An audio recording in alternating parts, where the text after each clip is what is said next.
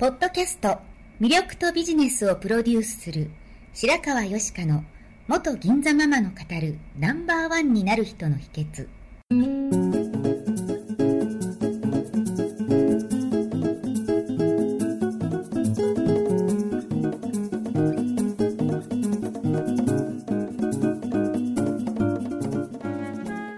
外資系企業の OL から銀座のナンバーワンホステスそしてママに。12年間にわたって多くのお客様や従業員の心理成長に関わり人の本質的な魅力や能力を引き出し業績アップにつながるコーチングを行ってきました。内面世界のケアと外側の世界へのアプローチの両輪でナンバーワンの輝きを放っていく方法を白川よしかがさまざまな角度からお伝えしていきます。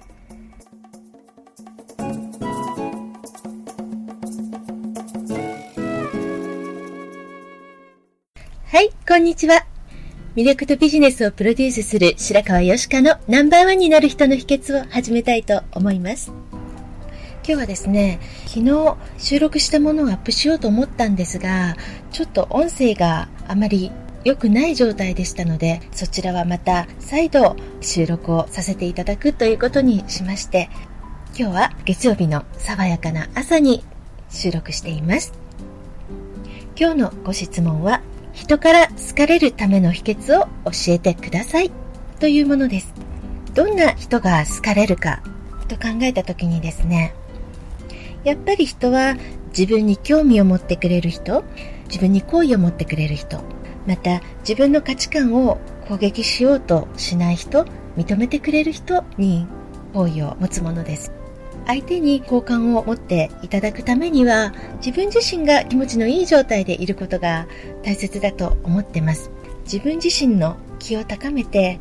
上機嫌な人でいることですね。上機嫌といっても無理に取り繕うと苦しくなってしまいますしこの人無理してるんだなっていう表情が見えてしまうので気持ちからリセットして上機嫌でいられるようにしたいものです。そのためにもその状況をいかに感謝するか感謝の気持ちに立ち返るっていうことを私は大事にしてるんですよね。もしちょっと気に障る人がいたとしてもそれも何かを教えてくれる意味がある人かもしれません。上機嫌についてフランスの哲学者のアランという方がですねこういう言葉を残しています。明るい言葉を心からの感謝の言葉を一言かけよう。冷めた料理が運ばれてきても多めに見よう。この上機嫌の波に乗れば、どんな小さな浜辺にでもたどり着ける。オーダーを取ってくれるウェイターの声の調子が違ってくる。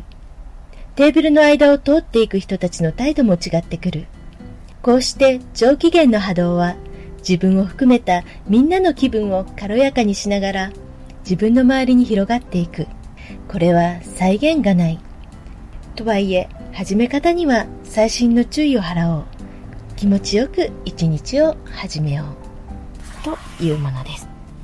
また、アメリカのドクター・アレックス・シラーという人気の著者さんがいらっしゃるんですけれども、その方の本が翻訳されてまして、本能を揺さぶる魅力の法則という本なんですが、その中でこんなことが書かれてます。出会う人はすべてあなたの主演映画の登場人物に過ぎない。今後は好みのタイプの人に出会うたびに自分の映画の出演者候補と考えてください。その人はそれ以上の存在ではありません。主演女優はあなた。あなたの映画に誰を出演させるかを決めるのもあなた。重要な役にするか脇役にするかを決めるのもあなたです。その人とコミュニケーションをとるときは、努力も不安も不要です。なぜなら、あなたは彼らに実力を証明しなくていいからです。主役はあなた。相手は単なる脇役候補に過ぎません。実力を証明しなければならないのは相手の方なのです。気になってつい意識してしまう人とのやりとりを私の映画のためのオーディションと考えると気が楽になりませんか？ただし、寛大で自信にあふれる真のスターは、すべての脇役候補にありったけの集中力とエネルギーを注ぎ、相手をスター気分にさせてあげるものです。気持ちを入れ込みすぎることはなくても、常に脇役候補の全員をいい気分にさせ、素敵な時間が過ごせたと思えるようにしてあげましょう。と書かれてあります。あなたはあなたの人生の主役ですし、相手を敵だとみなしたり、へりくだってこびたりするのではなくて、そのままの自分で自信を持って、余裕を持っていたいものですね。ですが、そういう自分を保ちつつも、相手をスター気分にさせてあげることが、相手から好かれる秘訣だと思ってます。銀座でも確かに自分自身を美しくいい状態にしておくことはとても大事なんですけれども、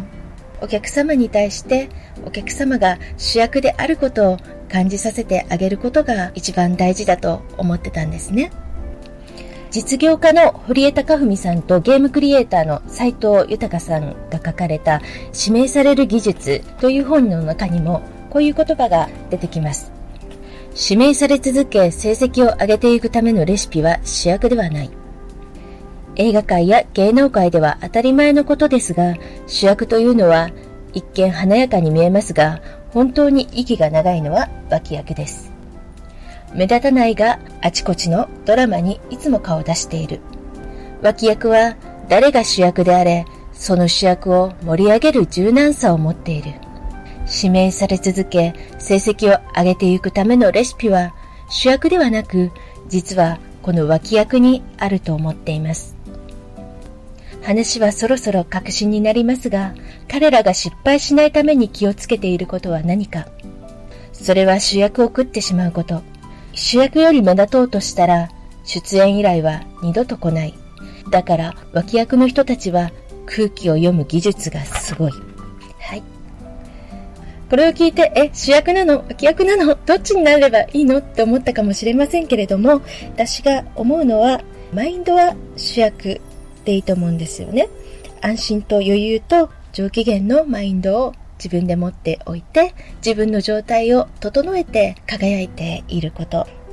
そして、相手に接する態度や心持ちは相手を主役にするということです。相手を主役にするために聞く力、感じる力、心配り、それが発揮できると、やっぱりこの人といたら心地いい、またこの人に会いたいって思われるようになると思います。はい。また、主役の座はとっととクライアントに明け渡せというふうにも書かれています。古代エジプトのツタンカーメン王の墓を発見したハワード・カーターはそれまでの長い探索の費用を負担し続けたスポンサーであるカーナガン教のためにあることをしました。それはいよいよツタンカーメンの墓が見つかったかもしれないぞ。この石の板をこじ開けたら、そこには財宝が眠っている確率が高いぞ。という時に、ロンドンに電報を打ったのです。そして、カーナガン教がエジプトに到着するまで、最後の一仕事を保留にして待ったのです。途方もない時間と苦労の末の最後のこの待ち時間ほど長いものはなかったでしょ